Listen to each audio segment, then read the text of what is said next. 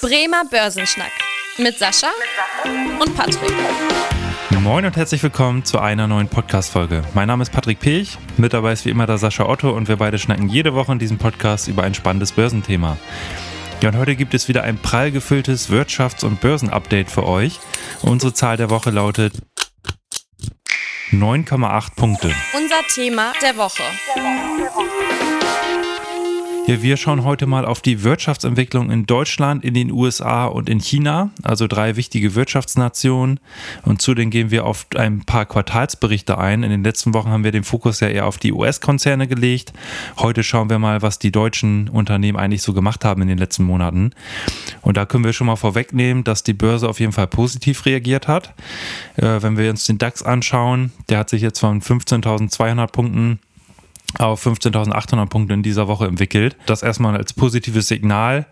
Jetzt die Frage an dich, Sascha, ist das so, dass die Aktienmärkte da gerade die geopolitische Lage so ein bisschen ausblenden oder wie schätzt du die derzeitige Situation ein? Naja, also wenn man sich die aktuelle geopolitische Lage anguckt, hat sich ja in den letzten Wochen tatsächlich doch die Lage, zumindest was der Nahe Osten betrifft, erstmal etwas entspannt. Hm. Die große Sorge, die ja aufgetreten ist, ist, dass es jetzt ein sehr großer Konflikt wird, wo auch sehr schnell dynamisch jetzt andere Staaten, gegebenenfalls Israel auch angreifen. Und das ist ja ausgeblieben. Und das war eigentlich die große Sorge der Kapitalmärkte. Deswegen auch die sehr gute Beruhigung an den Ölmärkten. Weiterhin ist es ja auch momentan so, dass aktuell zumindest so halb verhandelt wird zwischen Israel und auch der Hamas. Also es gibt da ja auch erste Diskussionen über Austausche und so weiter. Und zum Zweiten ist es ja auch so, was auch die Börsen wahrscheinlich auch beruhigt hat, ist die Tatsache, dass natürlich auch die UN jetzt beschwichtigend auf äh, Israel einwirkt, um den äh, Konflikt von der Seite nicht eskalieren zu lassen. Und tatsächlich natürlich auch die gesamten, ich sag mal, hm. Staaten, die jetzt eher in der Nähe der, der Hamas oder der Hisbollah sind, jetzt zumindest nicht weiter eskalierend eingegriffen haben. Also das führt jetzt einfach dazu, der Nahostkonflikt ist an den Kapitalmärkten eigentlich eigentlich ab, ist eigentlich erledigt. Viel interessanter ist da tatsächlich natürlich die Frage so ein bisschen nach der Zinsentwicklung und Inflation oder nach Konjunktur.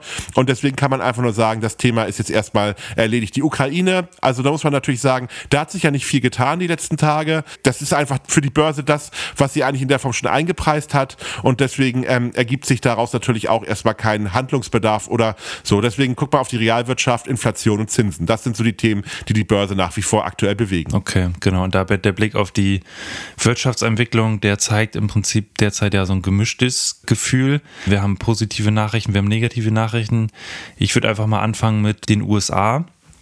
Äh, da hatten wir eigentlich in den letzten Monaten ja immer ja relativ gute Wirtschaftsnachrichten. Jetzt in letzter Zeit enttäuschten die eher. Beispielsweise auch die Unternehmensstimmung hat da zuletzt ja eher negative Signale gezeigt. Und damit ist dieser positive Trend erstmal unterbrochen. Gerade im verarbeitenden Gewerbe zeigen die Unternehmen jetzt eben äh, schwächere äh, Nachrichten. Und auch der Arbeitsmarkt, der sorgte jetzt eher für eine Enttäuschung. Da war zuletzt gerechnet worden, dass 180.000 neue Stellen geschaffen werden. Das waren jetzt nur 150.000 neue Stellen. Auch der, die Einzelhandelsumsätze stagnieren zurzeit oder gehen sogar leicht zurück im Oktober. Also da waren jetzt eher negative Nachrichten. Das spiegelt sich auch auf die Inflation, da die Konsumentenpreise sind im Oktober um 3,2 Prozent gestiegen. Und das ist deutlich weniger als ja, in den letzten Monaten. Das ist jetzt so eine Nachricht, die wird von den Märkten positiv aufgenommen, hat aber eigentlich auch mit dieser ja, zurückgehenden Wirtschaftsentwicklung zu tun. Und wenn man jetzt sogar diesen Teil Wohnen aus dem Warenkorb rausrechnet, lag die Jahresteuerung sogar nur bei 1,5 Prozent. Also im Prinzip kann man sagen, dass die FED es geschafft hat, wieder in dieses Zielzinsniveau oder Zielpreisniveau zurückzugehen. Da ist immer das Ziel so roundabout 2 Prozent will man erreichen. Und das äh, passt natürlich auch zu der Strategie der FED, dass man da erstmal die Zinsen derzeit gleich belässt. Ja, da kann man eigentlich sagen, dass da ja, die Wirtschaft so ein bisschen abkühlt und ist natürlich die Frage, äh, wann das dann auch umschwenkt, dass das negativ aufgenommen wird. Derzeit wird das ja eher von den Märkten positiv aufgenommen, da die Inflation dann auch entsprechend zurückgeht. Sascha, wie hat sich eigentlich Deutschland entwickelt zuletzt? Was war hier so das Thema? Und äh, da haben wir ja auch unsere Finanzexperten vom ZEW, die immer äh, berichten, wie ist denn da aktuell die Lage? Ja, also interessanterweise ist dieser ZEW-Konjunkturerwartungsindex in der Form, ist, hat, sich, hat sich leicht erhöht. Also es gab tatsächlich die Finanzexperten, die dort befragt wurden, sind etwas optimistischer, also gerade was jetzt die Zukunft betrifft. Sie sind aber immer noch sehr pessimistisch, was die aktuelle Situation betrifft. Aber auch da wieder, die Börse handelt ja die Zukunft und man schaut eher so ein bisschen darauf, dass jetzt natürlich die Lage nicht besonders gut ist, dass wir natürlich einige große Herausforderungen gerade auch in Deutschland haben, aber dass es in Zukunft wahrscheinlich wieder besser sein wird. Das ist so ein bisschen das Ganze dabei. Wobei auch da wieder wieder, die Finanzexperten sind da deutlich anders unterwegs als jetzt die realwirtschaftlichen Experten. Hm. Die sind natürlich ein bisschen pessimistischer und da muss man sich natürlich die Frage stellen, wer weiß es jetzt besser? Die Leute, die in den Unternehmen arbeiten oder die Leute, die die Unternehmen analysieren? Also, das ist mal eine ganz gute Frage. Ich, ich glaube, da gibt es keine klare Antwort. Ich glaube, dass ein produzierendes Unternehmen wahrscheinlich dann doch pessimistischer ist, wenn sie gerade die 38. Auflage wegen irgendeiner neuen Regelung von der EU bekommen haben oder nicht exportieren können oder Kapital teurer wird. Hm. Auf der einen Seite und vielleicht dann die Lage zu pessimistisch einschätzen, wenn gerade ein schlechter Tag ist. Aber ähm, die Finanzexperten gucken ja tatsächlich hauptsächlich auf ihre Bildschirme. Also ich glaube, die Wahrheit liegt da wahrscheinlich in der Mitte. Das ist so, wäre so ein bisschen so die Aussage dabei. Das muss man einfach nur mal ein bisschen darstellen. Und man muss auch sagen, der ZEW-Konjunkturklima-Index, mhm. den man dort in der Form misst, der ist deutlich volatiler als die Realwirtschaft. Also die Finanzexperten scheinen da häufiger ihre Meinung zu wenden. Und wenn man sich mal genau anguckt, ich meine, wir machen da ja auch mit als Sparkasse. Das läuft tatsächlich so, dass da jemand anruft und sagt so, hey, was glaubt ihr, wie es aussieht? Aussieht. Und ich muss fairerweise gestehen, wenn ich die Frage bekomme und gerade irgendwie einen stressigen Tag habe, bin ich bei der Beantwortung dieser Frage auch nicht immer unbedingt so ich sag mal, aktiv und äh, mache mir so viele Gedanken darüber. Und das gilt natürlich auch für viele andere Finanzexperten, die bei dieser Befragung dran teilnehmen. Okay, und da lass uns auch gerne mal die Zahl der Woche auflösen. Du hast jetzt schon diese Konjunkturerwartungen äh, beschrieben, die sich wieder verbessert haben von den Finanzexperten für die nächsten Monate.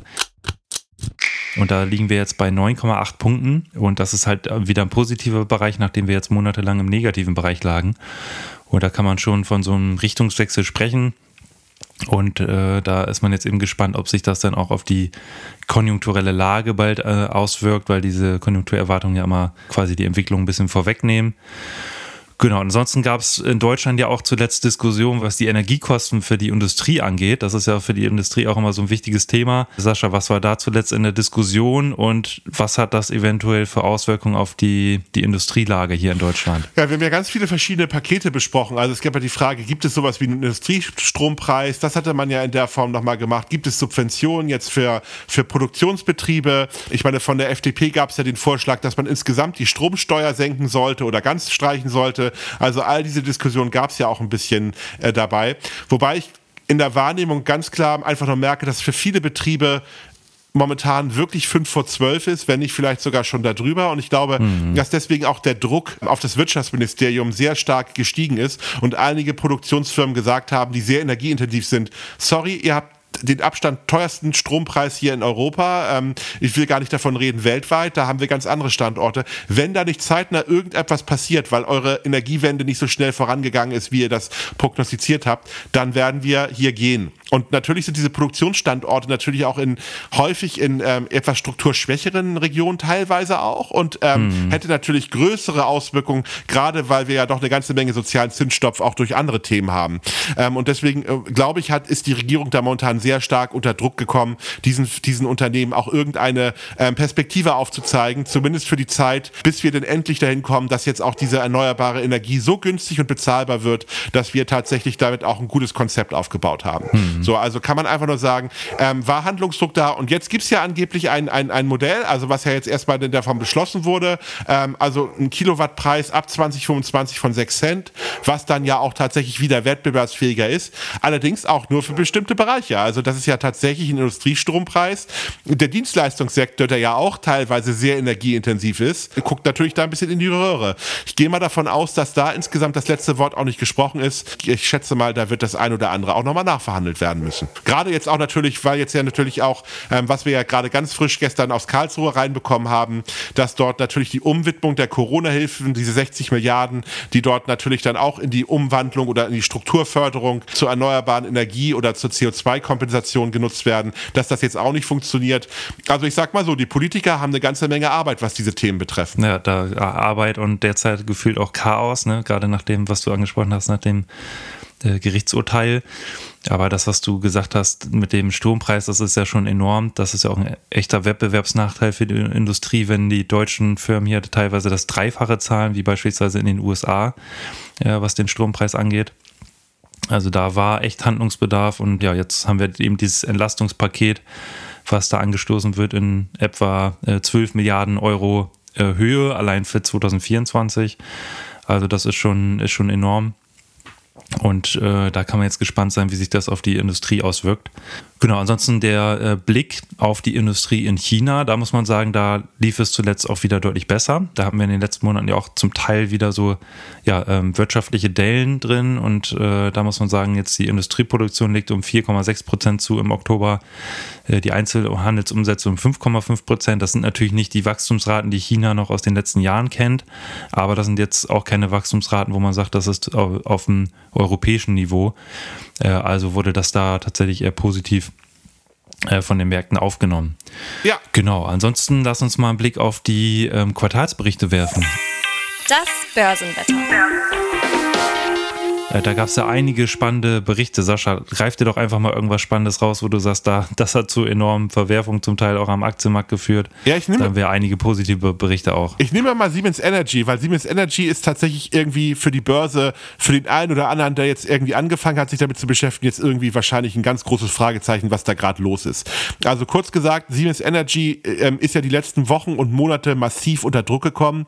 Die haben intern einige Probleme gehabt mit der, ich sag mal, Auslieferung ihrer, ähm, ihrer Windkraftanlagen. Zum Zweiten haben die natürlich auch nochmal die Situation, dass einige Motor äh, Rotoren, die verbaut wurden, ähm, Wartungsfälle sind und das wird das Unternehmen die nächsten Jahre massiv belasten, gerade der Austausch der ganzen Thematiken, weil das alles jetzt auch Gewährleistungsansprüche da sind. Das hat die Aktie auf, äh, auf Talfahrt geschickt. Jetzt fragt man sich ja ein Stück weit, also ein Unternehmen, was Wind und Kraft herstellt und was natürlich erneuerbare Energien herstellt, muss doch an der Börse extrem gut laufen. Die Büch Auftragsbücher sind ja voll. Das ist genauso der Punkt, dass tatsächlich das eigentlich auch so ein bisschen verwunderlich ist, dass die Aktie nicht performt. Aber da muss man einfach sagen, ganz klare Managementfehler aus der Vergangenheit, die man dort gemacht hat. Jetzt ist aber Folgendes passiert. Also Siemens Energy hat den schlimmsten Quartalsverlust der Firmengeschichte gemeldet. Also tatsächlich eine Katastrophe. Hm. Aber die Aktie geht durch die Decke. Warum? Zwei Punkte. Zum einen ist es so, all das ist schon erwartet worden. Die Aktie hat ja im Vorwege schon so ein bisschen diese Erwartung der schlechten ähm, Quartalszahlen oder auch ähm, Jahresergebnisse vorweggenommen.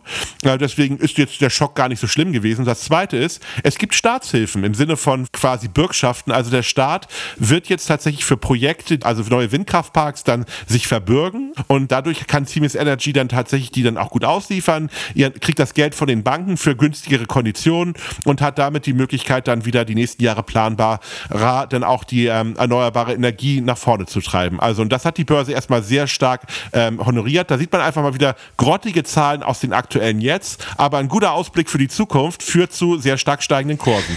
Also Siemens Energy ist mit 22 Prozent seit einer Woche hm. einer der größten Gewinner im, oder der größte Gewinner im DAX gewesen und äh, führt da die Rennlisten ganz klar an. Also und da kann man auch ein gutes Lehrstück draus ziehen, wenn man sich mit Börse beschäftigt. Die Vergangenheit ist irgendwie ziemlich egal, solange die irgendwie auch bekannt ist. Viel wichtiger ist der Ausblick in die Zukunft. Und das hat, zeigt Siemens Energy, glaube ich, in dem Fall sehr, sehr gut für denjenigen, der mhm. mal sich Gedanken darüber macht, welche Unternehmen sollte ich denn mal kaufen. Ja, dann schließe ich gleich mal mit dem Mutterkonzern an, und zwar äh, Siemens, beziehungsweise Siemens, Siemens hält ja eine Beteiligung an Siemens Energy, hat sich ja auch an diesen Staatsgarantien da ähm, beteiligt sozusagen. Und auch bei Siemens äh, kann man sagen, waren das sehr positive Nachrichten in, äh, in den letzten Tagen, äh, um genau zu sein. Gestern am 15.11. wurden ja die Quartalsberichte vorgelegt und die Aktie legte jetzt um 5% zu, war gestern auch der Tagesgewinner im DAX und das lag daran, dass ein Rekordgewinn erzielt werden konnte. 8,5 Milliarden Euro hat äh, Siemens verdient. Auch der Umsatz ist um 11% gewachsen auf 77,8 äh, Milliarden Euro. Und äh, als ich mir so die Quartalsberichte mal angeguckt habe, er hat mich schon erstaunt, dass Siemens da auch immer weiter Mitarbeitende einstellt. Mittlerweile ist man da bei 320.000 Mitarbeitenden weltweit. Und das zeigt einfach, ja, wir haben hier Siemens natürlich auch als Deutsche, sage ich mal, als großen Konzern in Erinnerung, aber äh, dass Siemens halt eben auch weltweit so groß ist, so aktiv ist und ein weltweiter großer Konzern mit 100.000 Mitarbeitenden, das ist da schon immer erstaunlich. Und da kann man sich natürlich auch freuen für den deutschen Wirtschaftsstandort, wenn es da für so, eine, für so ein großes Unternehmen äh, gut läuft. Ansonsten, Sascha, gab es noch andere äh, spannende deutsche Firmen, die da Quartalsberichte vorgelegt haben? Ja, also Infineon zum Beispiel, da läuft es relativ rund insgesamt, also von der, von der Situation her, also 14 Prozent zugelegt. Also es wurde ein Rekordumsatz erzielt, aber gut, Chipindustrie ist natürlich momentan äh, immer noch ein ähm, sehr attraktives Umfeld und solange wir darüber diskutieren, mhm. dass die künstliche Intelligenz in den nächsten Jahren ja all unsere Aufgaben Aufgaben übernimmt, laufen die Chips natürlich extrem gut aktuell. Und was interessant ist, Infineon konnte auch ganz gut das etwas schwächelnde ähm, Automotive-Geschäft äh, darstellen. Also Auto, ähm, Infineon ist ja tatsächlich auch ein Unternehmen, was sehr stark im ähm, Bereich der Chips für Automobilindustrie darstellt. Und die Automobilindustrie hinkt ja doch ein bisschen hinterher, wobei das hat sich dort nicht so stark in die Bilanz ausgeschlagen. Also mhm. bei Infineon läuft es eigentlich relativ rund, deswegen Aktie auch dick im Plus aktuell 14 Prozent. Also deswegen, ja, das kann man so ganz klar sagen. Wobei Infineon nicht der klassische Chip-Hersteller ist wie eine Nvidia oder Nvidia ist auch kein klassischer Chip-Hersteller wie eine AMD oder eine Intel. Die sind ja doch tatsächlich auch breiter aufgestellt. Und wir haben bisher immer nur über Siemens geredet. Bisher sind das ja alles Firmen gewesen, mhm. die ja irgendwie tatsächlich aus den Siemens-Konzernen stammen. Vielleicht, Patrick, holst noch mal irgendwie eine, eine Story raus vom Unternehmen, was jetzt mal nicht von Siemens irgendwie abstammt. Ja, natürlich, auf jeden Fall. Da haben wir beispielsweise die, die Continental, einfach auch aus dem ja, Automobilsektor. Du hast ja auch gerade angesprochen, ja, der Part von Infineon für den Automobilsektor, der lief zum Teil ja auch nicht ganz so gut in den letzten äh, Monaten. Genauso schwächelte auch das ähm, Continental-Geschäft ja immer mal wieder. Und die Aktie jetzt auf dem langfristigen Bereich sah ja auch nicht so gut aus. Äh, jetzt kann man sagen, das letzte Quartal zumindest ja so ein bisschen positive Hoffnung wiedergebracht hat, weil äh, Continental hat auch die Preise erhöht. Das führt natürlich erstmal auch dazu, dass der Umsatz zurückgeht, aber dadurch kommt man zumindest auch den Gewinn ein bisschen verbessern. Und zwar beispielsweise hier der Gewinn konnte von 222 Millionen auf 1,3 Milliarden Euro zulegen. Das ist schon, das ist das schon enorm. Und ähm, insgesamt kann man sagen, dass die Zahlen auch deutlich schlechter erwartet wurden von den Märkten und von den Analysten.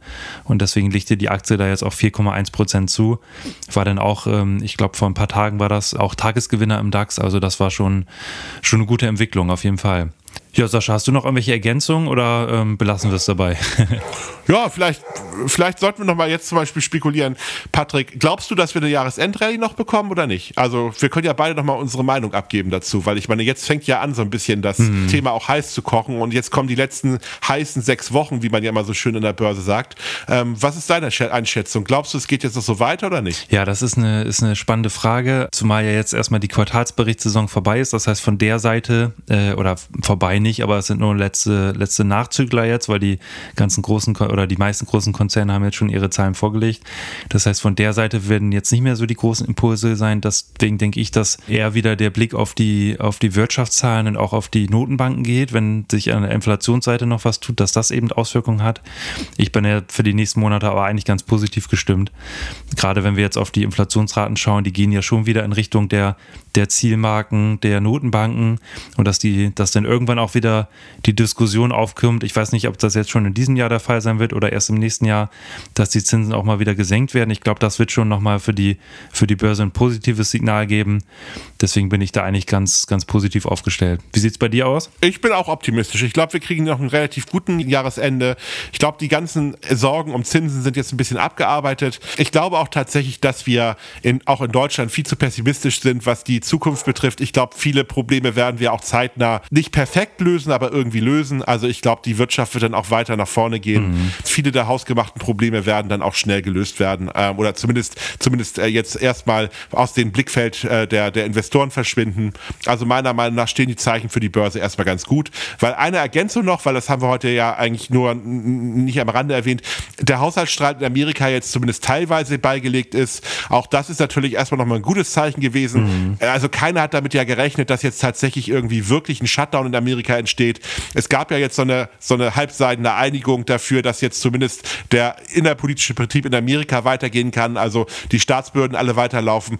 Und über die Thematik Israel und die Ukraine wird separat verhandelt. Also am Ende war das ja der große Streitpunkt. Aber die Wirtschaft Amerika läuft jetzt erstmal weiter. Und das war für mich eigentlich so das letzte große Fragezeichen. Was hätte nochmal so ein bisschen den, das Jahr nochmal verhageln können? Also ich glaube, es sieht ganz gut aus. Wir sollten wahrscheinlich die nächsten Wochen doch irgendwie nochmal freundlichere Kurse sehen.